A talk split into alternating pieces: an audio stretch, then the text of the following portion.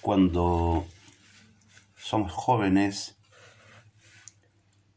generalmente acostumbramos a tomar nuestras decisiones, a encauzar nuestra vida, a crear todo lo que comienza a ser el andamiaje de nuestra existencia, conforme o según parámetros que en la mayoría de las veces no son nuestros, es decir, no son producto de nuestra propia formación ni de nuestra propia costumbre, ni, ni más de una vez parte de un acervo cultural o tradicional, sino que más bien pensamos en virtud de dos situaciones. La primera de ellas es el escuchar muchas veces la opinión o los conceptos de vida de referentes que en realidad no son referentes. Son gente que está de moda, son gente que tienen un punto de vista, un modo de vida elaborado en el marco también generalmente de intereses ajenos.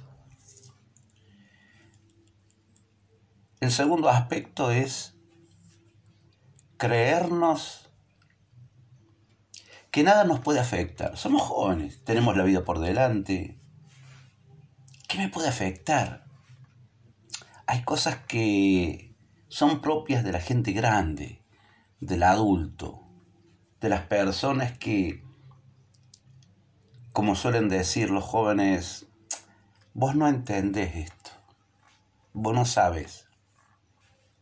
Y claro, se abre frente al joven muchas veces un panorama nuevo, fomentado por eh, la opinión muchas veces interesadas de sectores que quieren encauzar la mente y el accionar del joven hacia, un, eh, hacia una dirección determinada hacia un objetivo definido que muchas veces no tiene nada que ver o muy poco que ver con lo que la persona joven en realidad necesita. Y es así como van surgiendo en la vida movimientos, organizaciones, grupos humanos de jóvenes y no tan jóvenes que enmarcados en un movimiento cultural, musical, social, y hasta si se quiere con reivindicaciones de tipo política. Un movimiento filosófico donde el concepto de vida puede no estar muy bien definido. Y eso va llevando a la persona joven a cada vez más introducirse en un círculo del cual después es muy difícil salirse y a veces imposible. Lo que muchas veces parecen ser movimientos de tipo musical, cultural, simplemente social, terminan en más de una vez, en más de una ocasión, sumiendo a la persona en una problemática del cual prácticamente no se sale. El movimiento gótico un movimiento que esencialmente desde su inicio ha estado enmarcado no solamente en el aspecto musical, sino que el aspecto musical ha sido, digamos, la voz a través de la cual este movimiento se ha expresado y se expresa. Es un conglomerado de una pseudo filosofía social, de un modo de vida, de un modo de hablar, de expresarse, de vestirse, de pintarse, de presentarse, pero esencialmente un modo muy particular de ver y encarar la vida. No poca gente de ese movimiento termina siendo un verdadero extraño en una sociedad que pareciera ser va en el sentido contrario, totalmente. Es un movimiento de reacción frente a un orden establecido, como tantos otros movimientos, pero este es muy peligroso porque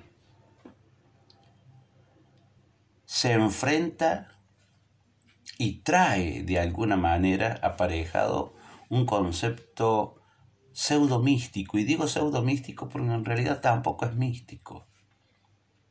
Es simplemente la mística un ingrediente que adereza esta perspectiva de esa vida que ellos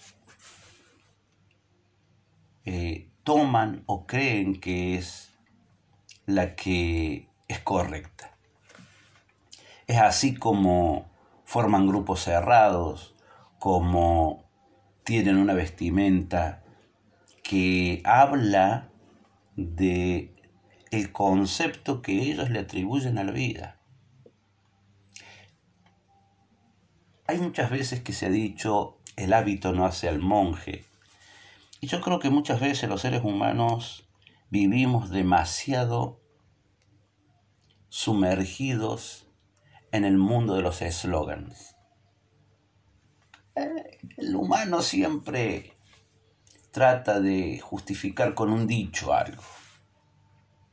Y eso de que el hábito no hace al monje es una falacia, es una mentira.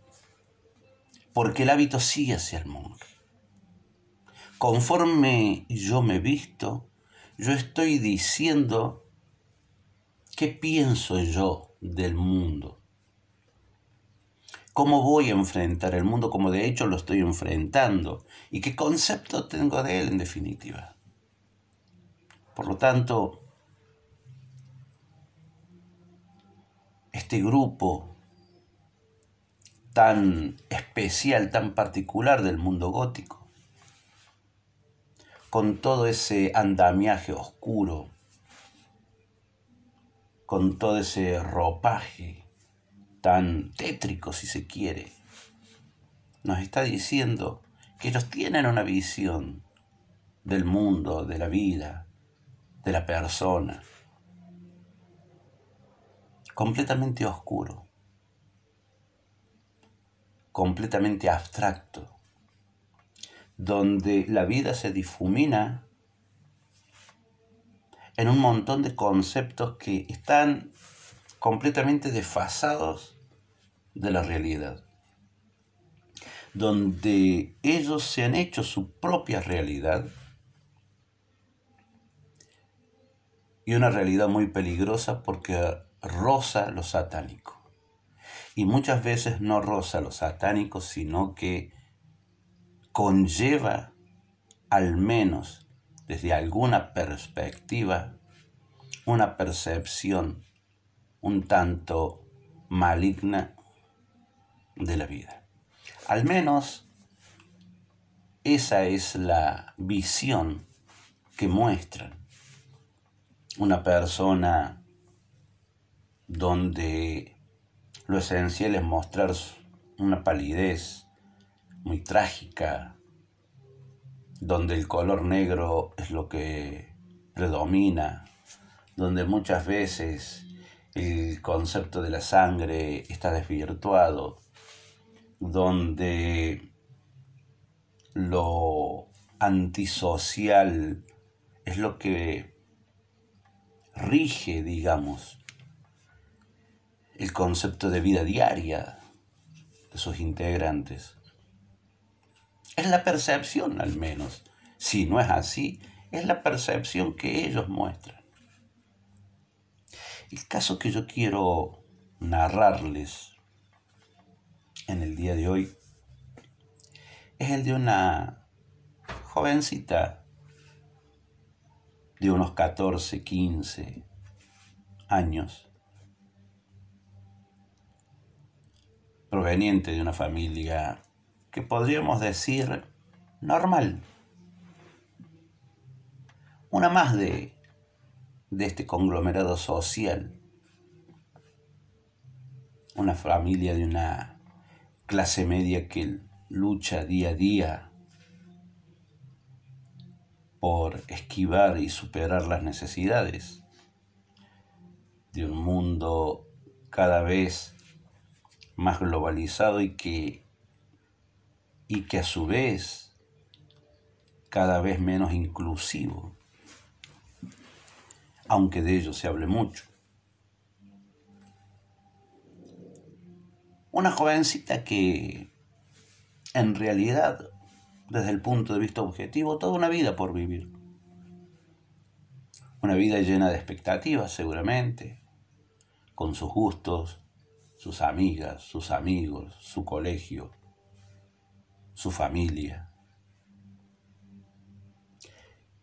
Que de pronto, por esas malas decisiones, productos de la falta de diálogo muchas veces, producto de la inmadurez, producto de creerse, como decía al principio, que a mí nada me puede afectar. ¿Qué me puede afectar?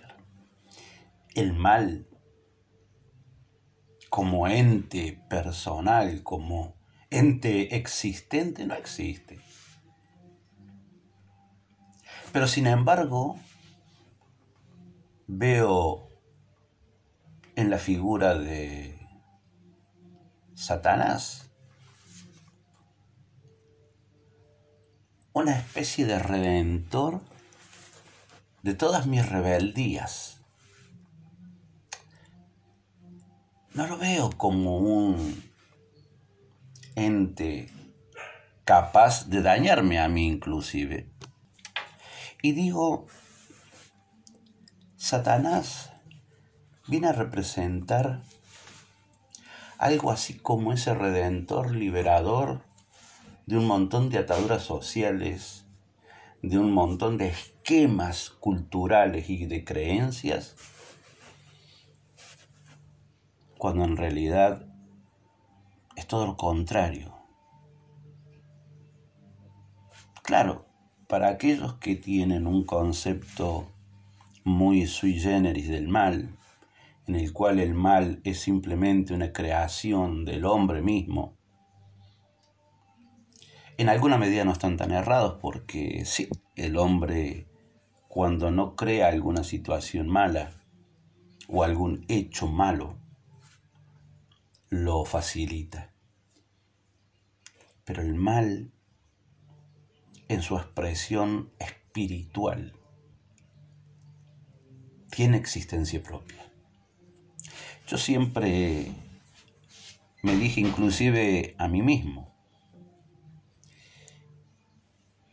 sería ridículo creer en la existencia del Satanás como ente dotado de existencia per se, por sí mismo. Y sería igualmente ridículo creer entonces la existencia de Dios como ente creador de todo lo que vemos y de todo lo que no vemos. La realidad me ha ido mostrando a lo largo de la vida de que ambos existen de que ambos influyen en esta nuestra existencia y de que en este mundo disputan el reinado de alguna manera. Hay dentro de la gente gótica un direccionamiento hacia la figura de Satanás, a la figura de lo malo, a, lo, a la figura de lo extraño, de lo sobrenatural, pero por supuesto completamente malentendida. Esta niña, podríamos decir, porque 15 años, es una niña, poco a poco comenzó a alejarse de las amigas, del entorno con el cual se relacionaba y comenzó progresivamente a tener gente a su alrededor que pertenecía a este movimiento. Y esa gente fue poco a poco imbuyéndola de pensamientos, de formas de vida, de forma de expresarse, de forma de vestirse, que era totalmente ajena a ella. Y su fisonomía fue cambiando y pasó a ser una, una criatura irascible, comenzó a ser una persona con la cual comunicarse era cada vez más difícil, prácticamente llegando a ser imposible, donde sus cambios de humor eran tan variados y tan distintos a los que la propia familia estaba acostumbrada. Y comenzó a ser una extraña dentro de su núcleo, dentro de su mundo. Y ni hablemos cuando comenzó con el tipo de maquillaje gótico, con el tipo de vestimenta gótica, con el tipo de amistades, ya el círculo que fue supliendo lo que fue o lo que fuera su círculo de gente anterior. Naturalmente, las amistades que tenía antes se hicieron a un lado completamente. Y quedó este nuevo grupo, este nuevo núcleo de gente completamente rara, de jóvenes manejados en muchas circunstancias por no tan jóvenes, influidos por determinadas bandas de música, inclinaciones musicales, pensamientos sobre la sociedad, sobre la religión, sobre la espiritualidad, sobre la creencia en definitiva, completamente particular y ajena. A esto se sumó la incomprensión de su núcleo familiar. No sabían qué hacer no sabían cómo tratarla, no sabían cómo llegar a ella. Y obviamente ahí también hubo una falla. Y poco a poco se fue profundizando toda esta problemática. Y se llegó a un estado en el que psicólogos consideraban que, bueno, era un problema, un desfasaje psicológico propio de la edad, propio de los cambios, propio de a veces la falta de una correcta comunicación intrafamiliar. Pero luego empezaron a ocurrir manifestaciones, tanto en su persona, tanto en la familia, manifestaciones que eran de un tipo sobrenatural. Cosas que carecían por completo de una explicación racional, lógica, científica. Actitudes impropias de una persona normal, de un joven normal.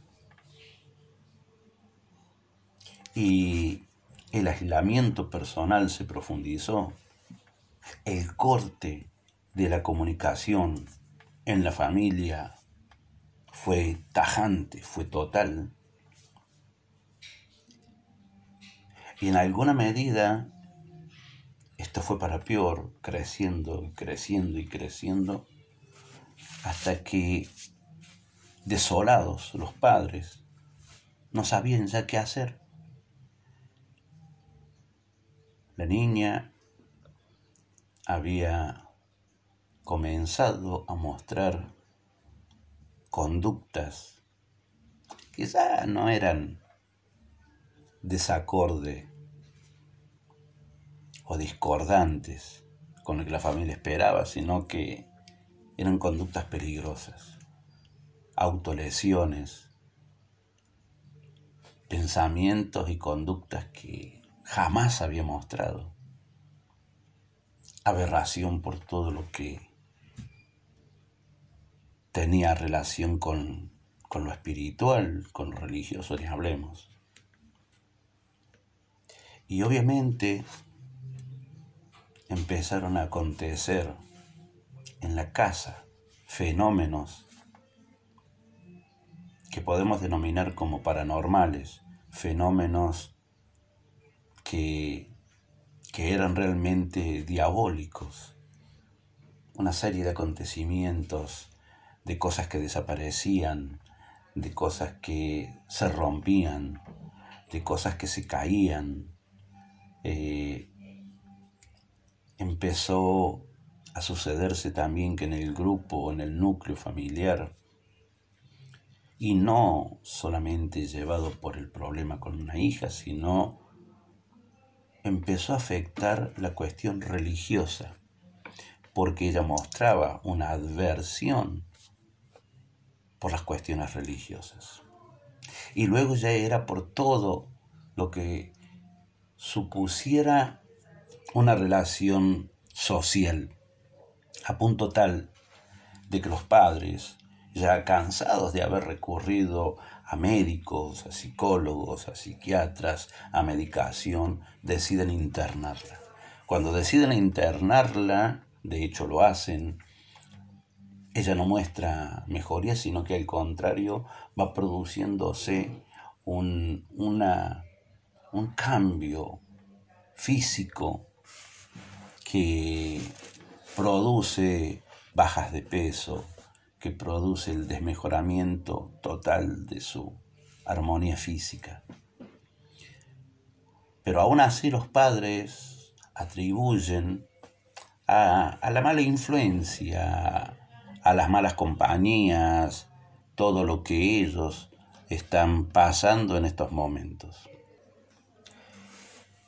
Los padres sumamente preocupados comienzan a, a entender de que allí hay algo que,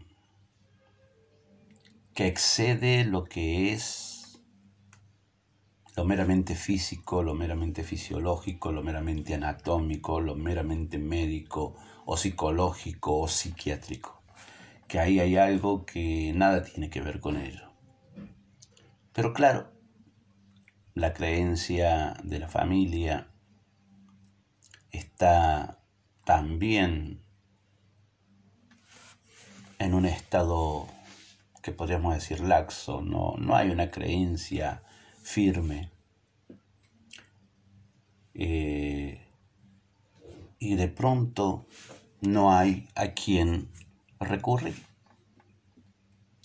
Cuando la familia entiende finalmente de que todos los fenómenos que le acontecen a esta joven, que ya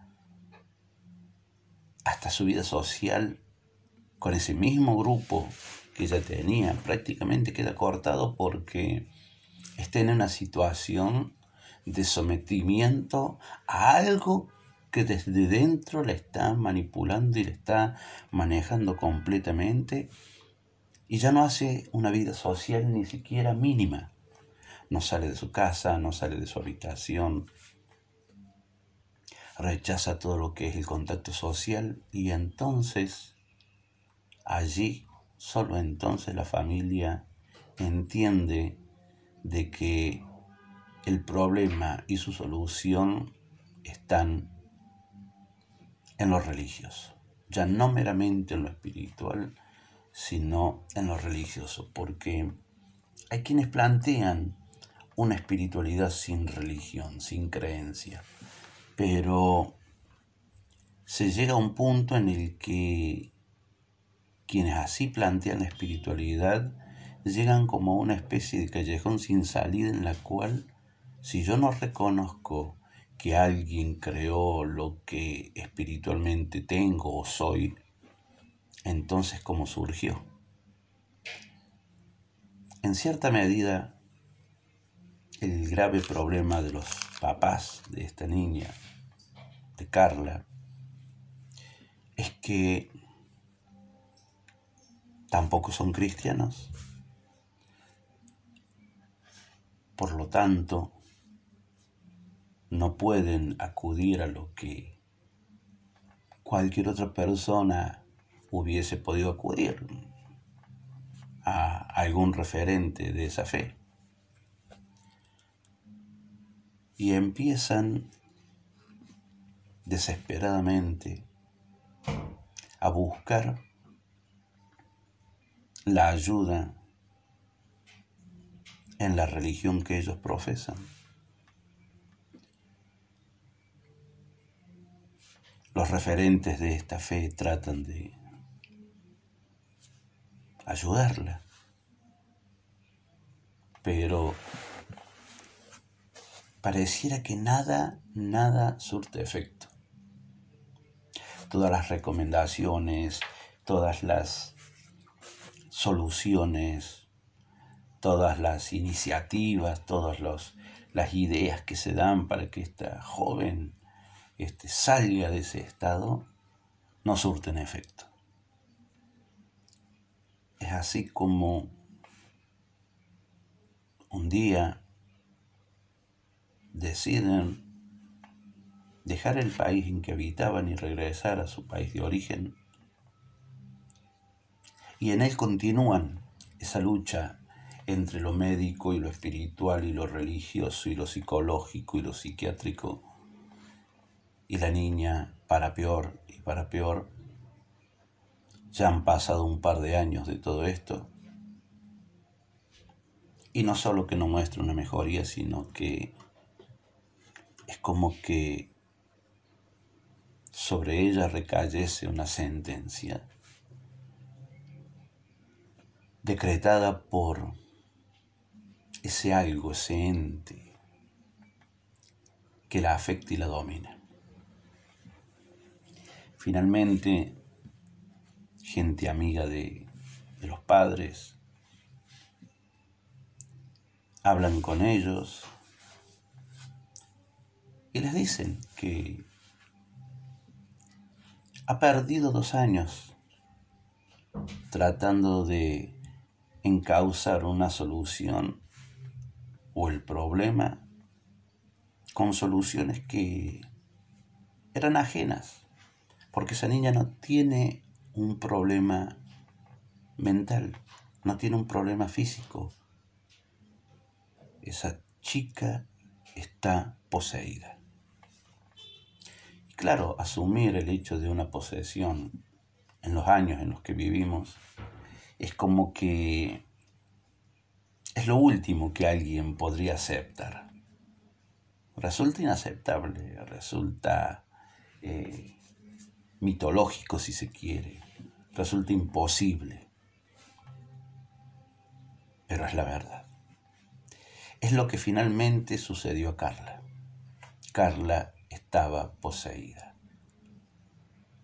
¿Qué facilitó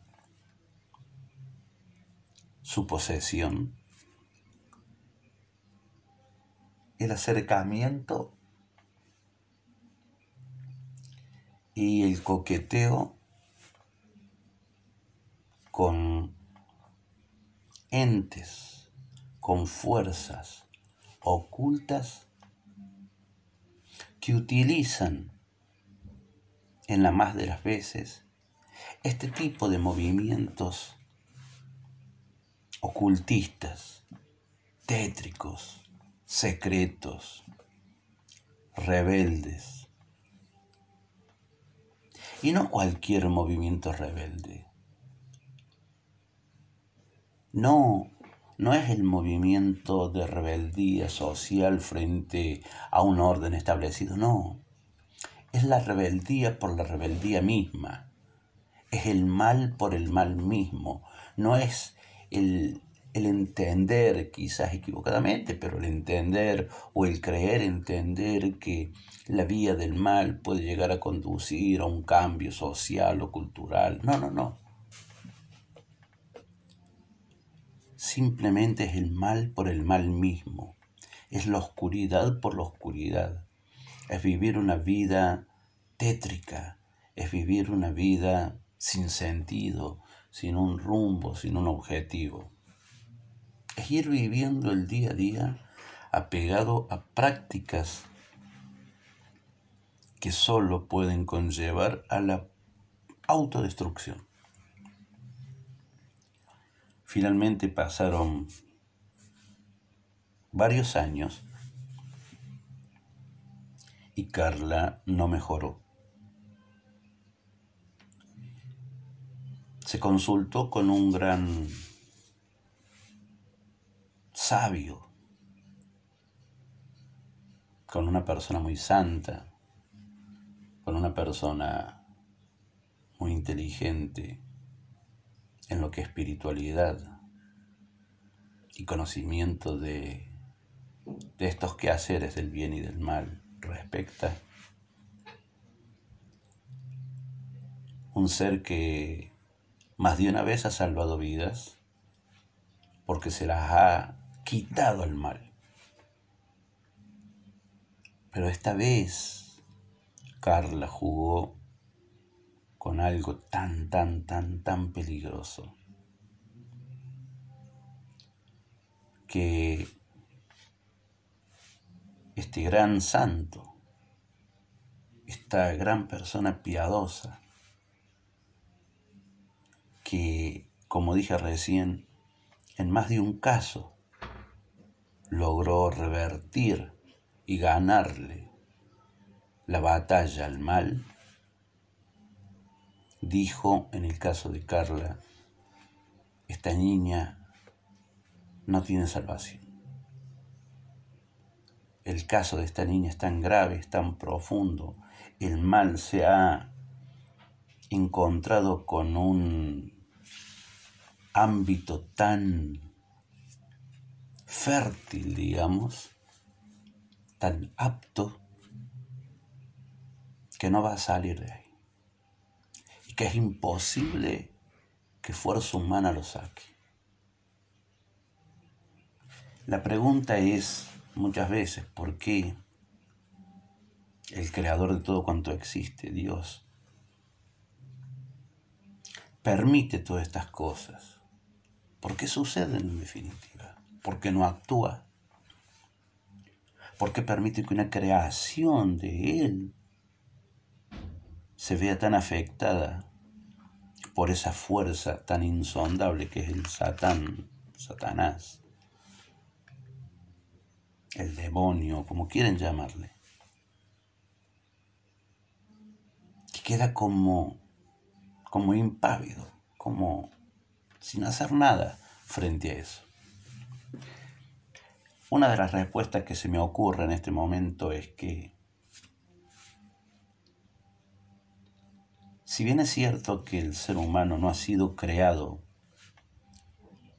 libre, porque no somos libres, si lo vemos desde el punto de vista de la religión, en el Génesis, no nos dice que somos libres sino que tenemos libre elección, que es otra cosa. Es el poder libremente de decidir sobre nuestras vidas qué vamos a hacer. Pero no somos libres porque si fuéramos libres, no habría la posibilidad del castigo. Por ejemplo, en el Génesis, el relato del Génesis dice que Dios le dijo a Adán y Eva, de todos los árboles que hay en el jardín del Edén podréis comer, pero de este árbol, del conocimiento del bien y del mal, no, porque el día que coman morirá. Les está poniendo un límite si fueran libres, podríamos haberle dicho, pueden comer de todos los árboles. No hay ningún problema. Pero vemos que hubo un límite, por lo tanto no hay libertad. Entonces, el haber cometido el acto de comer de aquello que se le prohibió, que se le dijo al menos que no, que no lo hicieran, implicó un castigo. No implicó solamente la consecuencia del error, porque si yo cometo un error, obviamente tengo que saber que si, si lo que voy a hacer me sale mal, una consecuencia va a surgir. No, no, no, acá no, no fue una consecuencia del error, fue el castigo otorgado, según el relato del Génesis, por el Creador ante un acto de desobediencia. Por lo tanto, no hay libertad, porque si hubiera libertad, no existiría el concepto de desobediencia, porque yo soy libre. O sea, me das libertad y después me castigas por lo que, por lo que no hice, no. Lo que sucede es que no hay libertad, hay libre elección. Yo soy libre para elegir, pero asumo las consecuencias de lo que me va a pasar y del, y, del castigo que se me va a dar. Eso es lo que no entendemos, que es la ley en este mundo, en este nivel de existencia, en este plano existencial.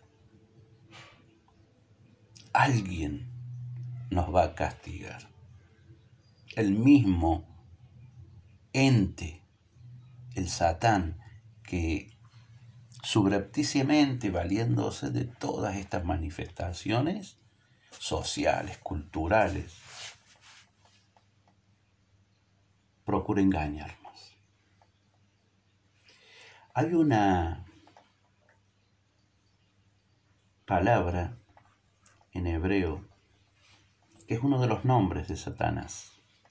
En hebreo uno de los nombres de Satanás es el Yetzer Arra, el mal instinto, como esa forma de Satanás que nos influye desde nuestro propio interior, que a veces es muy difícil darse cuenta si es una propia mala inclinación o es una mala inclinación que se ha apropiado de nosotros, ¿no? Ese juego que no solamente es lingüístico de palabras, sino conceptual muy profundo. Finalmente se dice que el Yetzirah es una forma del Satán en la que se presenta, de Satanás. Pero Yetzer tiene en hebreo las mismas letras que Tzayar, puestas de formas diferentes, Yetzer Tzayar. Y Tzayar quiere decir dibujante, el que dibuja algo, un dibujante, un tzayar. Por lo tanto, se dice muy inteligentemente que el Yetzer es un tzayar, es un dibujante, que nos dibuja una realidad que no es tal, que nos está dibujando algo que nos parece muy bonito, muy lógico, muy acertado, muy positivo para nosotros, y lo tomamos como causa, lo tomamos como forma de vida, y nos damos cuenta de que nos está mintiendo, de que allí solo hay mal y solamente mal. Eso es lo que le pasó a Carla. Le dibujaron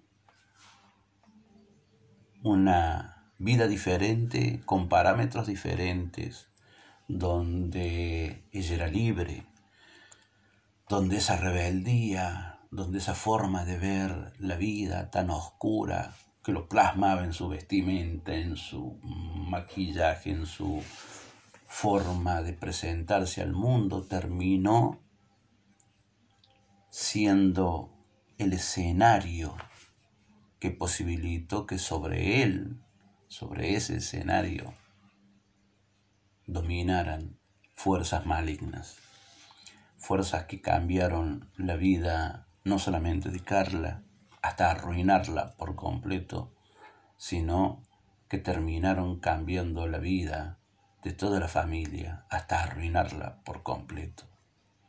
Y eso es lo que hace el mal. Por eso, muchas veces,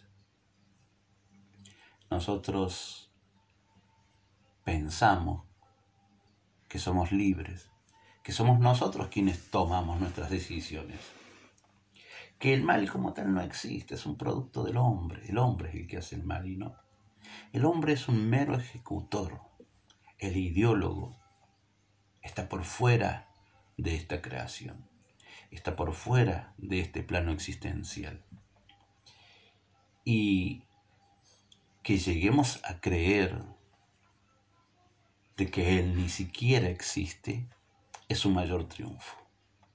El mayor triunfo de Satanás es haber logrado que el ser humano crea que Él no existe.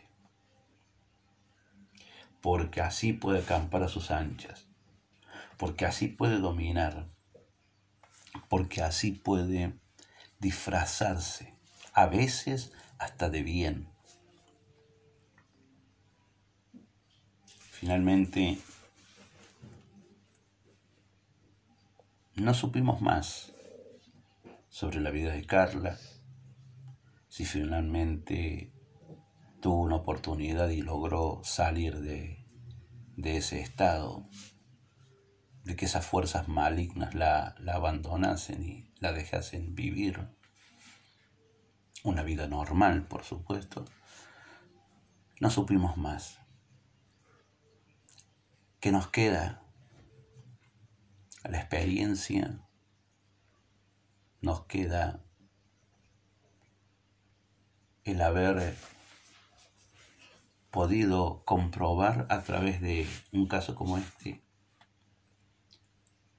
de que en nuestras vidas tenemos que aprender a seleccionar mejor la gente que se sube al tren de nuestras vidas. Saber que para cambiar las realidades no hay que salirse de ellas, porque nada se logra. Saber que contra el mal no se pelea desde el mismo mal. Sería como defender la ley saliéndose de ella y entender de que hay veces, diría que casi siempre, cuando no dominamos una realidad y una realidad tan oscura como es lo satánico, es preferible no coquetear con él. Querida gente, hasta aquí el relato de hoy. Espero que esto realmente nos sirva para, para hacernos pensar, para hacernos reflexionar y meditar en que hay una verdadera y auténtica realidad más allá de esto que nosotros creemos que es la única realidad porque la palpamos, porque la vemos, porque tocamos una mesa, porque no sé, podemos tocar y ver a alguien, percibir las cosas por nuestros sentidos, no.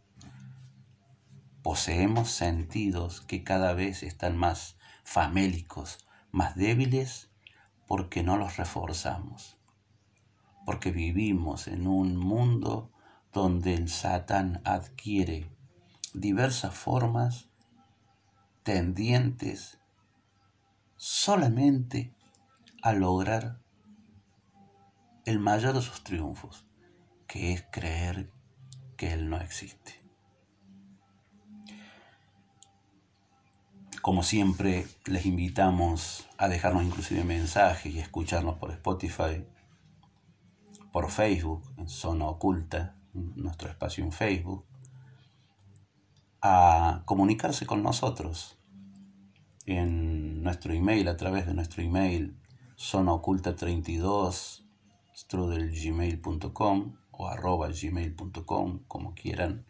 Otra vez, zona oculta strudel o arroba gmail.com. Dejarnos sus opiniones, dejarnos sus comentarios, hacernos saber qué es lo que, lo que realmente quisieran que tratemos, alguna sugerencia, alguna consulta y con gusto, por supuesto, en la medida de nuestras posibilidades lo haremos. El saludo muy cordial para todos, donde quiera que cada quien se encuentre y en la situación en la que cada quien se encuentre.